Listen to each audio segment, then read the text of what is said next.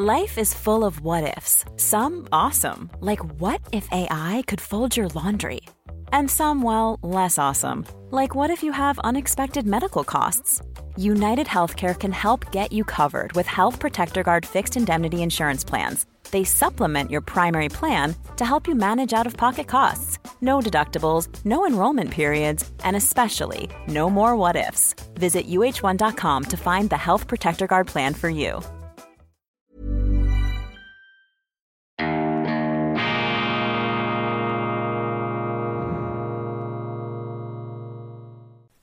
Grüezi miteinander. Einen wunderschönen guten Morgen, meine sehr verehrten Damen und Herren, liebe Freunde, vor allem in Deutschland und in Österreich. Ich begrüße Sie herzlichst zur internationalen Ausgabe von Weltwoche Daily. Die andere Sicht, unabhängig, kritisch, gut gelaunt am Montag, dem 9. Mai 2022. Ich habe das in meiner äh, Schweizer Sendung schon angesprochen, aber ich wiederhole das hier, denn das ist für ein deutsches, für ein österreichisches Publikum von spezieller Relevanz, nicht nur für uns Schweizer.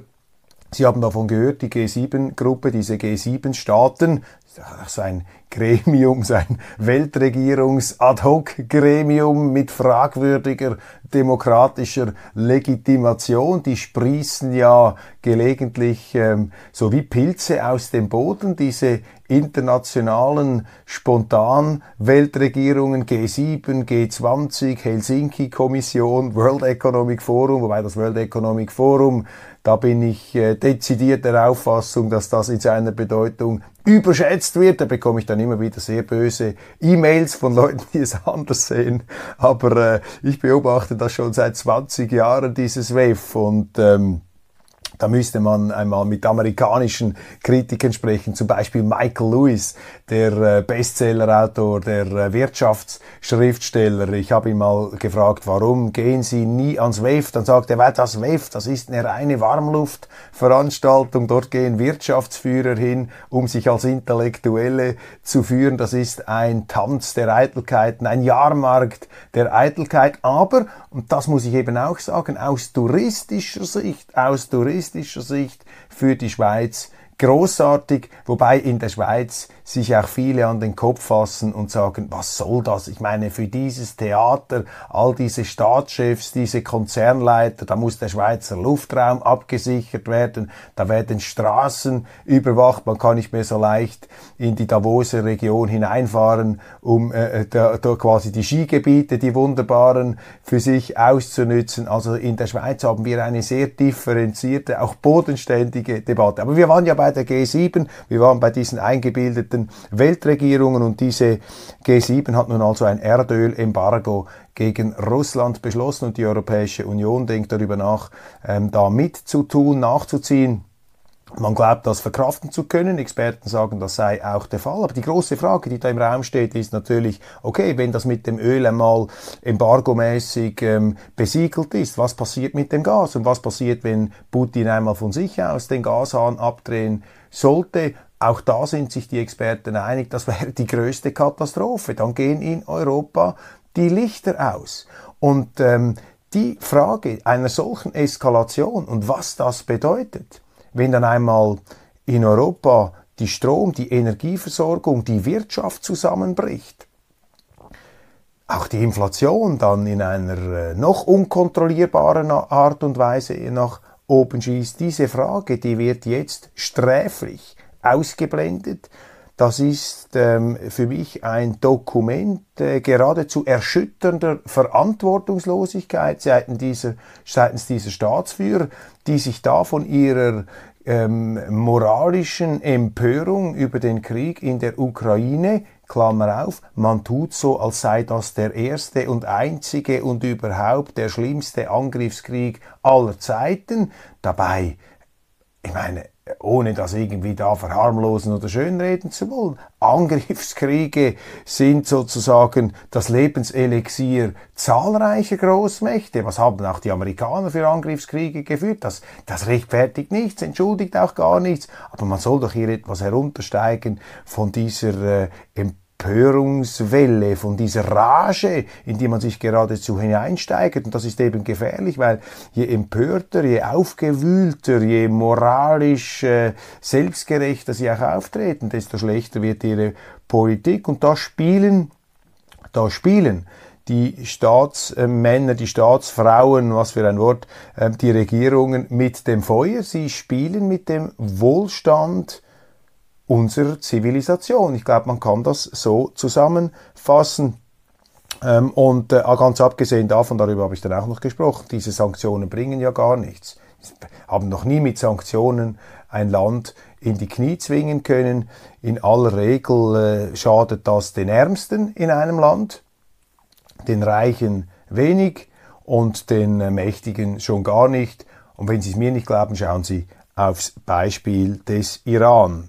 Landtagswahlen in Schleswig-Holstein. CDU kurz vor absoluter Mehrheit. Sozialdemokraten stürzen ab. Ja, ein Triumph des ähm, Ministerpräsidenten Daniel Günther. Er gilt als Merkel-Janer, ein Mann des Ausgleichs. Er hat eine Jamaika-Koalition regiert, geräuschlos. Und das finde ich einfach in Deutschland bemerkenswert. Das ist auch äh, lange Zeit der Trumpf gewesen von Frau Merkel.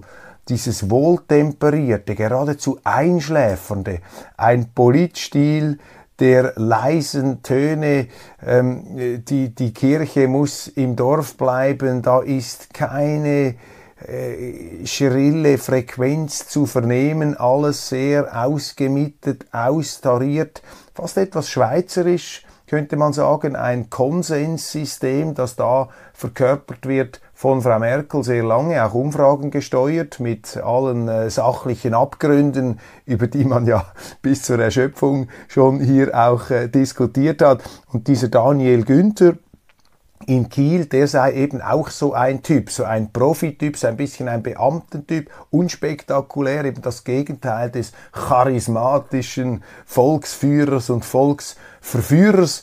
Und äh, ich finde das äh, absolut logisch, dass in Deutschland solche Politiker die Mehrheit finden. Die Medien leiden dann immer wieder darunter, weil diese Politiker sind zu wenig spektakulär, sie bringen auch zu wenig inhaltliches Profil in der Regel mit und auch die grundlegenden Weichenstellungen sind von ihnen nicht zu erwarten, auch Problemlösungen oft nicht. Man schiebt das vor sich her, man ist zu populistisch, eben Umfrage getrieben.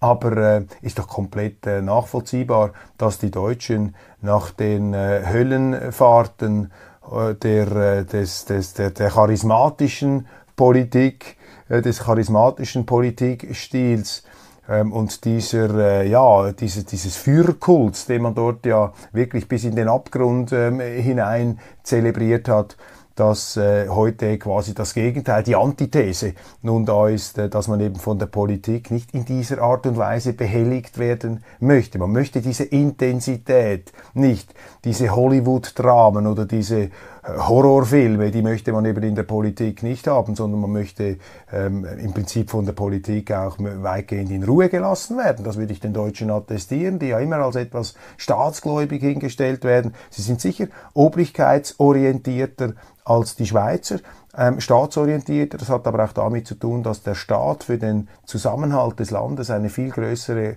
Rolle in der Geschichte immer gespielt hat als für die Schweiz. Man muss eben auch hier ein Deutschlandversteher sein äh, wollen und sich etwas hineindenken in diese Tradition. Auf jeden Fall Daniel Günther, ein Repräsentant dieses Konsensstils, der anscheinend sehr, sehr gut ankommt da in diesem norddeutschen Bundesland. Der eigentliche Formtest für die ähm, CDU, die jetzt oben ausschwingt, und eben interessanterweise eben nicht ein Märzmann, sondern ein Merkelmann, der da oben ausschwingt. Äh, ähm, der eigentliche Formtest ähm, ist dann nächste Woche zu sehen in Nordrhein-Westfalen. Das ist ja das industrielle Kraftzentrum, das Kernkraftwerk Deutschlands, jetzt nicht im nuklearen Sinne, sondern eher etwas im, äh, was die Wirtschaftsenergie, die Wirtschaftskraft angeht.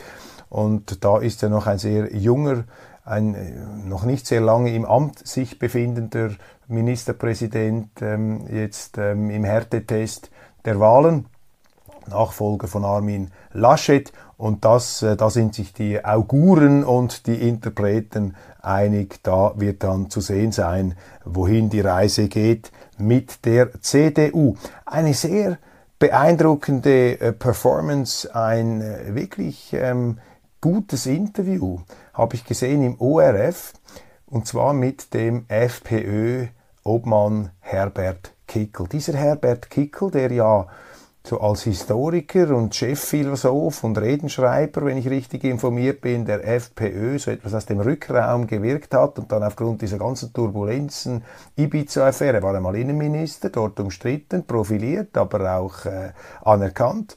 Ähm, dieser Herbert Kickel ist ja dann durch die Umstände gleichsam ins Machtzentrum der größten Oppositionspartei in Österreich geschoben worden. Ein schmaler, ein asketischer, intellektuell wirkender Mann, der ähm, dann äh, während der Corona-Pandemie geradezu Heldenstatus erlangt hat bei den Skeptikern der ähm, Corona-Maßnahmen der Regierungen, dort auch äh, fast schon als Einmannarmee den Kampf aufgenommen hat, epische Rede, Duelle gegen äh, den damaligen Kanzler Kurz in Österreich wechselt ja relativ schnell da mit den Regierungen. Ein hoher Durchlauf, ein hoher Verschleiß. Kickel mittlerweile Last Man Standing, die Identifikationsfigur. Vielleicht der auffälligste Politiker Österreichs im Moment, dieser Herbert Kickel, hat ein wirklich beeindruckendes Interview gegeben. Dem ORF, da standen ihm zwei nun nicht, nicht sonderlich sympathisch ge gestimmte Journalisten äh, gegenüber, die da eine inquisitorische Frage nach der anderen ähm, abgefeuert haben in Richtung Kickel, aber der hat sich da unbeirrbar ähm, dagegen gestellt mit ähm, durchaus freundlicher Verbindlichkeit, hat sich auch nicht unterbrechen lassen, finde ich noch bemerkenswert. Ich finde das immer schwierig, gibt's ja bei mir auch, manchmal wird man interviewt und so weiter und dann wird man unterbrochen und wie geht man damit um, ohne unsympathisch zu wirken. Er hat das meines Erachtens sehr, sehr gut ähm, gemacht, hat allerdings auch die Fragesteller gar nicht zu Wort kommen lassen. Frau, die stellvertretende Chefredaktorin der Zeitschrift Profil, die da mitmachte, äh, die wollte ihm dann immer Fragen stellen. Du gesagt, nein, warten Sie, ich muss noch Ihre letzte Frage beantworten. Hat das also noch sehr geschickt, hatte das gemacht. Und sein Standpunkt, er hat zum Teil über diese Corona-Thematik noch einmal gesprochen, dort seine Linie ähm, äh, verteidigt und ähm, aber dann natürlich auch intensiv Stellung genommen zum Ukraine-Krieg, auch das überzeugend und äh, hier ähm, vor allem skeptisch gegenüber der Sanktionspolitik der Europäischen Union, hat davon gesprochen, dass äh, man aufpassen müsse, hier nicht einen Knieschuss zu produzieren, dass man sich also mit diesen Sanktionen mehr schade als Russland. Und zweitens hat er sehr, sehr große ähm, Sorgen, was die Eskalation des Kriegs, also dieses Vollpumpen der Ukraine mit westlichen Waffen angeht, diese Eskalation, die da ähm, ganz klar äh, von westlicher Seite, auch von amerikanischer Seite betrieben wird, da hat er, und diese Befürchtung teile ich, da hat er von ähm, ja, unabsehbaren ähm, Risiken gesprochen. Denn je länger, mit jedem Tag, ähm, äh, äh, da dieser Konflikt länger dauert, und der Westen Waffen hineinschickt, und da hat Kickel sehr zu Recht gesagt, was heißt da Waffen und Munition? Das haben wir in dieser Sendung auch schon äh, festgestellt. Da müssen sie Ausbildner schicken, da müssen sie deutsche Soldaten oder amerikanische ähm, Truppeninstruktoren, Waffenerklärer ähm, ausbilden, müssen sie dann in die Ukraine schicken. Das heißt, sie werden wie im Vietnamkrieg, werden sie dann immer eine größere Präsenz von ausländischen ähm, Militärberatern dort haben, was natürlich äh, die Gefahr einer direkten Konfrontation zwischen Amerika und Russland verschärft. Und dann wissen wir nicht, wenn das Ganze außer Kontrolle gerät. Und jetzt äh, hören wir ja, das hat auch äh, Kanzler Scholz in seiner ähm, Ansprache äh, gesagt äh, zum äh, 8. Mai, zum Tag des Endes des Zweiten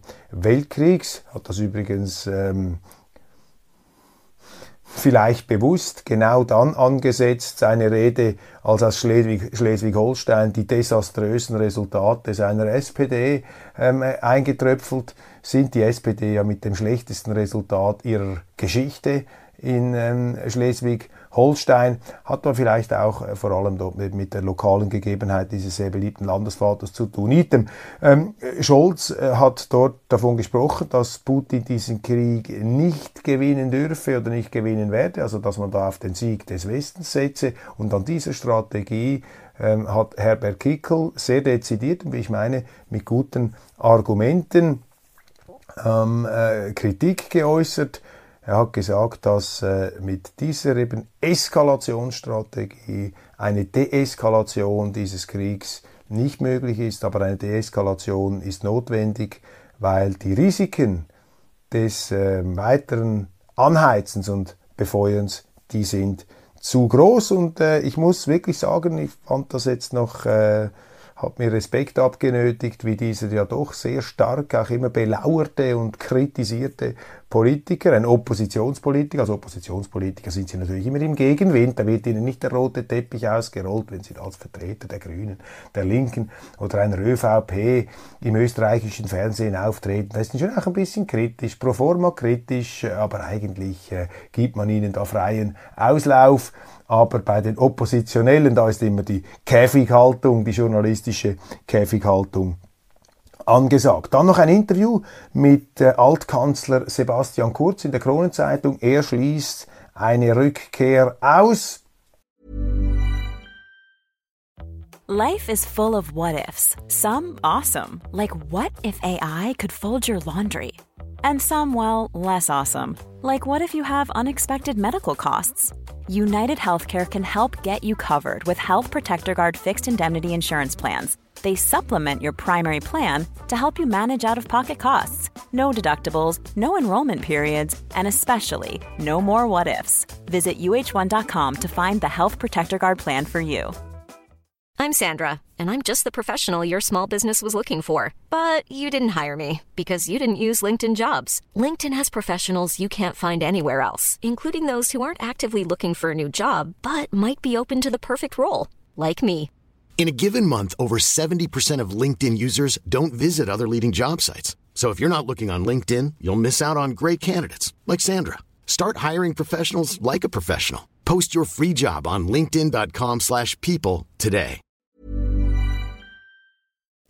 Gut, das äh, eh, äh, ist ja klar. Ich meine, wenn man jetzt unter diesen Umständen gegangen ist, müssen wir nicht mehr weiter vertiefen. Boris Johnson, der ähm, etwas äh, in Strudeln geratene Premier in Großbritannien, der ja strahlend, wirklich glanzvoll dieses Brexit-Dossier ähm, ins Ziel geführt hat. Das muss man ihm einfach attestieren. Boris Johnson hat das wirklich brillant gemacht, auch mit einem damals sehr, sehr starken Wahlkampf, fokussiert auf den Brexit. Get the job done. Wir müssen diesen Brexit jetzt vollenden. Das ist ein Volksentscheid, das muss ich ernst nehmen. Mit dieser Aussage, mit dieser Aussage allein hat er einen Erdrutschsieg, Erdrutschsieg erzielt für die Tories. Dann bei Corona ist er arg in Strudeln geraten und das, was ihm fast den Kopf gekostet hätte, das waren diese Partys, also auf der anderen Seite, auf der einen Seite verhängt man strengste Lockdown-Maßnahmen, auf der anderen Seite feiert man dabei Champagner und Brötchen in den Gemächern und Gärten der Paläste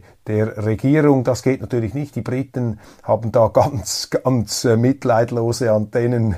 Der, äh, der Tyrannenmord äh, kommt dann sehr schnell. Also wenn die Briten äh, Freiheitslieben, natürlich Inselbewohner wie die Schweizer, wie die Österreicher da, wir sind da in den Bergregionen aufmüpfig, sie auf der Insel, die Insularen, Freibeuter, wenn man so will, äh, die lassen sich das natürlich nicht bieten und diese Doppelmoral, die wird abgestraft. Und jetzt, äh, Johnson hat ja dann versucht, sich quasi als Vizepräsident von Volodymyr Zelensky zu profilieren und der Ukraine nibelungentreu äh, die ähm, Gefolgschaft versprochen. Aber auch das hat jetzt nicht geholfen. Herbe Verluste äh, bei regionalen Wahlen in England, Schottland und Wales. Es ist wieder einmal die Zukunft des äh, Premierministers ähm, steht da zur Disposition. Ich meine, die Politiker werden auch da, werden gefühlskalt kalkulieren, sobald sie eine Ersatz, geeignete Ersatzperson haben, dann ist der Boris Johnson weg, weil der Mann ist jetzt schon geschwächt, er ist in Schwierigkeiten und es ist ihm noch nicht gelungen, hier sich wieder herauszuarbeiten. Auch diese Ukraine-Strategie, vielleicht in England, ist man sowieso sehr äh, russlandskritisch, kommt das noch gut an, aber auch das hat ihm jetzt äh, auf keinen Fall ähm, geholfen. Präsident Zelensky hat beim Treffen mit Kanadas Premier Justin Trudeau einen Minensuchhund mit einer Medaille ausgezeichnet. Das ist noch erfreulich.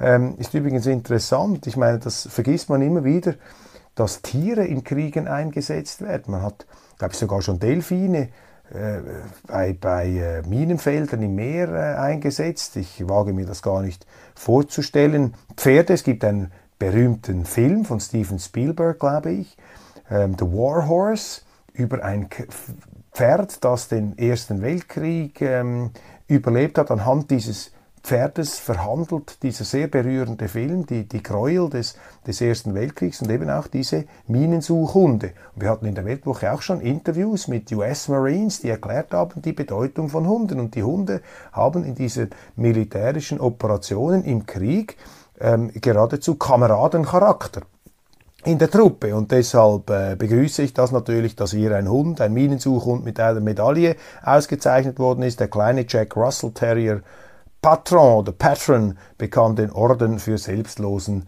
Dienst verliehen. Deutschlands Kanzler Scholz hat zum Jahrestag des Weltkriegs in, Europa die deutsche Unterstützung für die Ukraine untermauert. Ich bin zutiefst überzeugt, Putin wird den Krieg nicht gewinnen. Ich komme am, äh, nicht am Schluss dieser Sendung, aber jetzt dann gleich noch auf den äh, amerikanischen ähm, äh, Politologen Mersheimer zu sprechen, der sich auch mit dieser These auseinandergesetzt hat. Ein intensiver Bodenkrieg tobt weiterhin in der Ukraine, jetzt um äh, Charkiw, Kharkiv herum sind da Geländegewinne für die Ukrainer vermeldet worden. Im Nebel da des Kampfgeschehens sehr, sehr schwierig zu sagen. Da passiert jetzt einfach das, was immer passiert. Da wird erbittert um jeden Zentimeter Boden gekämpft, um Voraussetzungen zu schaffen, damit dann die schlussendlichen Friedensverhandlungen irgendwann stattfinden können. Putins Ziel von Anfang an klar deklariert, immer seit 2007, wir akzeptieren keine NATO-Ukraine. Wir wollen keine Ukraine als Teil eines Westbündnisses, auch keine de facto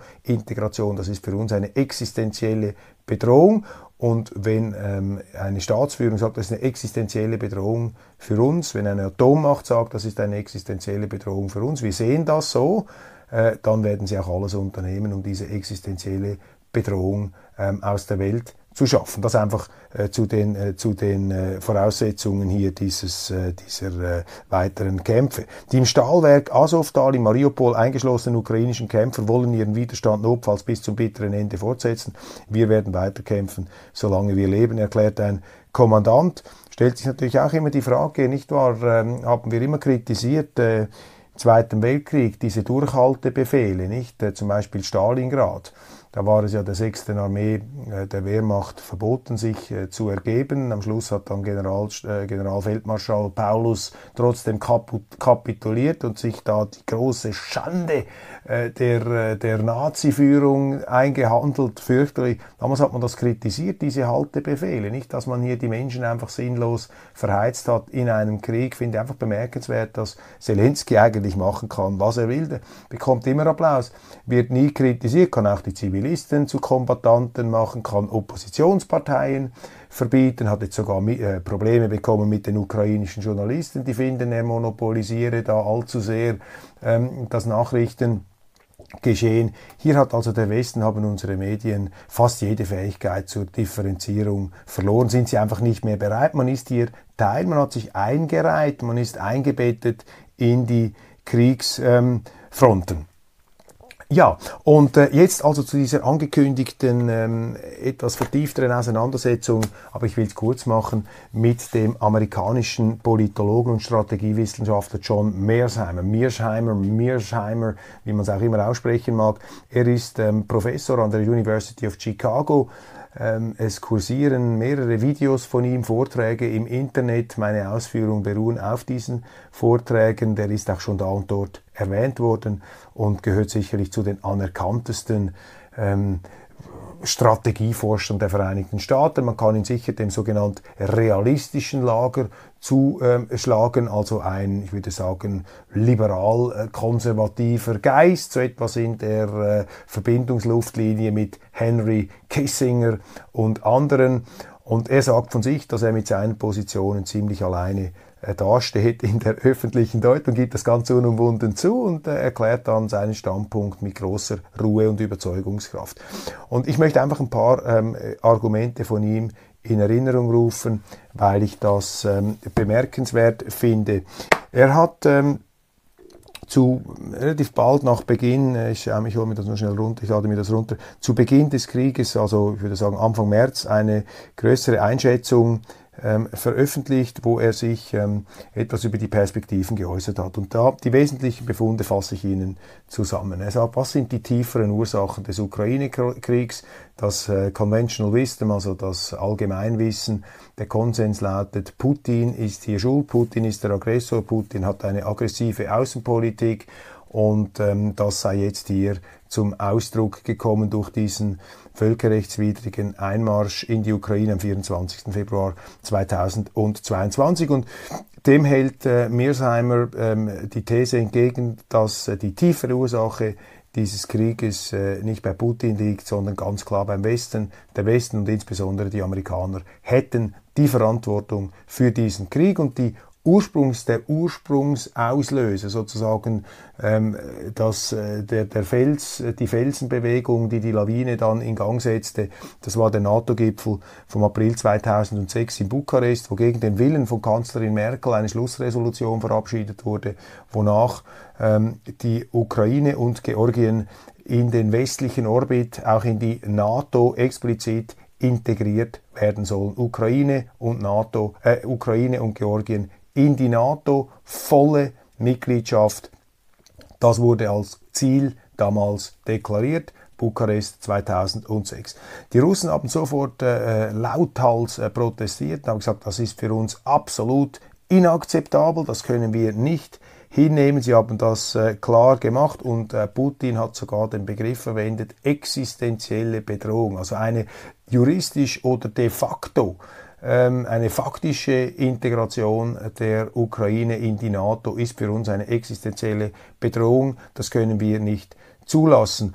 Das hat er dann auch 2007 an der Münchner Sicherheitskonferenz bekräftigt. Damals war ja die Welt etwas überrascht, dass dieser Putin plötzlich so dezidiert auftritt. Zeigt ihnen eben, dass äh, man äh, Putin nicht verstanden hat, nicht verstehen wollte, dass man ihm auch nicht zugehört hat. Vielleicht einfach sehr oberflächlich. Man hat diese Russen nicht so richtig ernst genommen. Auch den Putin hat man da etwas, äh, ja, so quasi leichterdings irgendwie unter ferner liefen noch ähm, gesehen. Dann ist passiert Folgendes. 2008 kam es zu einem Krieg. Georgien, äh, Saakashvili, der damalige Präsident, fühlte sich ermuntert von diesen NATO-Zusagen, ähm, sich mit den Russen anzulegen.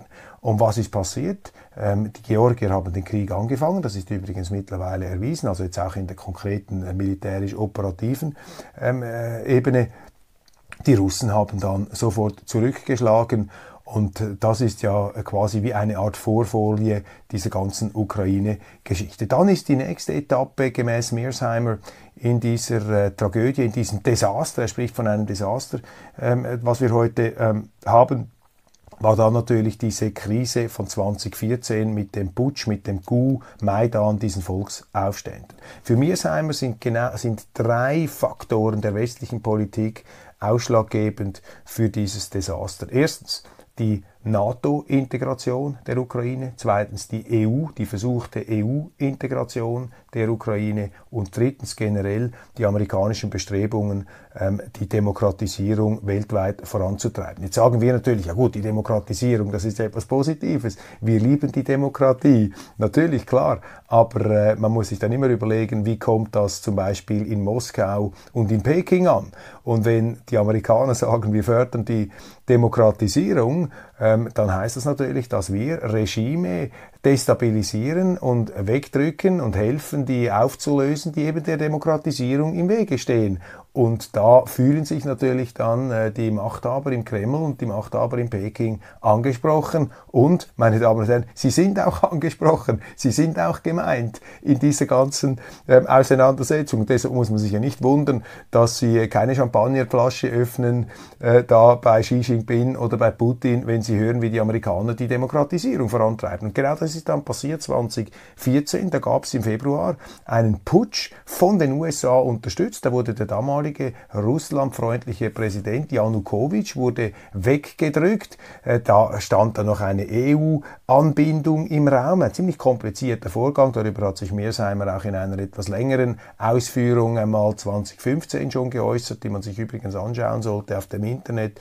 Finden Sie unter John Mearsheimer Ukraine 2015 über einstündiger Vortrag, sehr, sehr interessant, sehr, sehr detailliert mit vielen Fakten. Also 2014, da kam es zu, dieser, äh, äh, zu diesem Umsturz, dann äh, wurde also eine, also schon vorhin, Orange Revolution äh, hat man gemacht, äh, in den Jahren nach 2000. Äh, 6, 7, aber dann eben 14, äh, da ging es dann wirklich handfest los. Der prorussische Präsident weg und eine pro-westliche Regierung wurde installiert. Das haben die Russen zum Anlass genommen, um in der Krim sofort ähm, quasi die Krim zu annektieren. Es gab dann auch noch eine Volksentscheidung, die entsprechend äh, ähm, ausgefallen ist, prorussisch.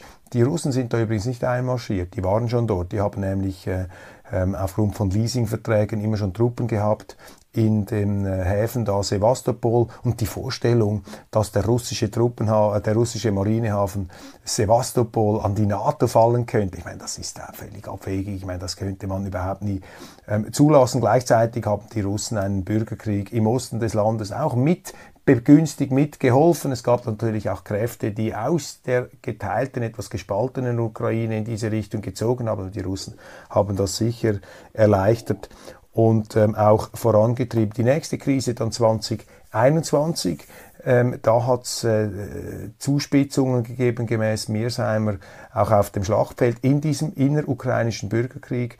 Amerikanische Drohnen äh, im Donbass, äh, Bomber, die nahe an den russischen Hoheitsgebieten herumfliegen, amerikanische NATO-Bomber und auch ein russisches Kriegsschiff soll sogar in russischen ähm, Hoheitsgewässern sich gelegentlich da gekreuzt haben. Es kamen die Verträge vom 1. September 22 und vom 10. Äh, November 21 dazu, wo die Amerikaner und die Ukrainer sich noch einmal verständigt hatten, die volle Ukraine inklusive Krim, inklusive Donbass zu ähm, integrieren in der NATO-Struktur. Und diese Zusammenballung von Faktoren habe dann gemäß Mearsheimer dazu geführt, dass Putin ähm, sich zu einem Krieg entschlossen habe, hier sich zu wehren, dagegen zu halten. Und er sagt auch, ich stehe da ziemlich äh, alleine, beziehungsweise es gibt wenige, die das äh, so sehen, aber er vertritt das mit großer Dezidiertheit und großer ähm, Überzeugungskraft. Er sagt dann zum Beispiel, ja, das Verhalten der Russen ist äh, absolut nachvollziehbar. Stellen wir uns vor, was in den Vereinigten Staaten los wäre, wenn ein militärisch erstarktes China plötzlich Abkommen, auch militärische Abkommen mit, der, äh, mit, mit äh, Kanada und mit Mexiko schließen würde, wenn man zum Beispiel von chinesischer Seite aus ein autoritäreres Regime, ein China-freundliches Regime in Mexiko installieren würde. Das würden sich die Amerikaner nie bieten lassen. Die haben eine Monroe-Doktrin, die lassen gar nichts zu, dass einer in ihre Einflusssphäre kommt und die Russen würden das genau gleich halten. Und das ist dann an sich der Schlussbefund. Er sagt, das ist das Vertragte an diesem Desaster, das ist das Fürchterliche jetzt an diesem Krieg. Für die Russen geht es da um ganz vitale, existenzielle Interessen. Das heißt, sie sind auf keinen Fall bereit, hier eine Niederlage ähm, zuzulassen. Der Westen stelle sich auf den Standpunkt, wir liefern Waffen, wir machen Sanktionen und wir hoffen, dass dann Putin irgendwann die Hände verwirft und sagt, ich habe mich geirrt, tut mir leid, lasst uns verhandeln. Und da sagt einfach Mearsheimer, das ist völlig naiv, völlig abwegig zu glauben, je mehr wir den Krieg eskalieren, desto mehr wird Putin den Krieg eskalieren. Und wenn man eine Atommacht, die größte Atommacht der Welt, gleichsam über die Klippe schieben möchte durch Sanktionen und Waffenlieferungen, dann treibt man diese, dann treibe man, ich zitiere Mearsheimer, dann treibe man diese Atom-Supermacht ähm, äh, dazu, einfach immer größere Risiken einzugehen, immer größere Waffen herauszunehmen. Und der ganz große Verlierer dieser Auseinandersetzung seien nicht die Amerikaner. Er sagt auch, die Amerikaner hätten überhaupt kein strategisches Interesse an seinem intensiven Kampf an der Ukraine.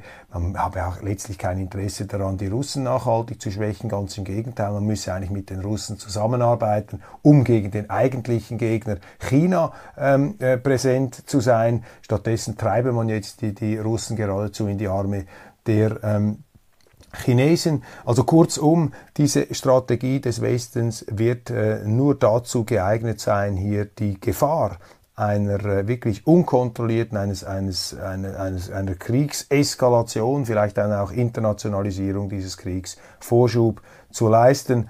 Und äh, die Russen werden dann nicht einfach von sich aus zurückkrebsen. Deshalb sei das eine ganz falsche Lösung. Per, äh, Mearsheimer plädiert übrigens dafür. Er sagt, ähm, das sei eigentlich auch im Interesse des Westens, wenn man da eine neutrale Ukraine habe. Auf der einen Seite Russland, dazwischen diese neutrale Ukraine und dann der Block der NATO, EU. Das sei eigentlich auch im Sinne ähm, unserer Interessen, der westlichen Interessen, die vernünftige ähm, Situation. Also, das äh, soweit dieser sehr interessante Denker, meine Damen und Herren. Ich empfehle Ihnen das wirklich, John Mearsheimer, sich da etwas in, mit ihm zu beschäftigen, auch wenn Sie ganz anderer Meinung sind. Ich glaube, er formuliert am klarsten, noch viel klarer als ich das kann, ähm, eine Position mit großer Gelehrsamkeit und ähm, ja, damit schärfen Sie auch Ihre Gegenargumente, wenn Sie, wie die meisten vermutlich, anderer Auffassung sind als Mearsheimer. Ich persönlich kann kann dem sehr, sehr viel abgewinnen, was er sagt. Denn als Neutraler, als Schweizer sage ich immer, wir müssen bereit sein, allen Seiten gegenüber kritisch gegenüberzustehen, aber auch gegenüber allen Seiten Verständnis zu, zu, zeigen und zu versuchen, uns in die jeweiligen Standpunkte hineinzudenken und nicht alles nur nach der Schwarz-Weiß-Schablone zu bewerten. So, ich danke Ihnen ganz herzlich für die Aufmerksamkeit, äh, meine sehr geehrten Damen und Herren, und freue mich, wenn Sie morgen wieder dabei sind bei Weltwoche Daily.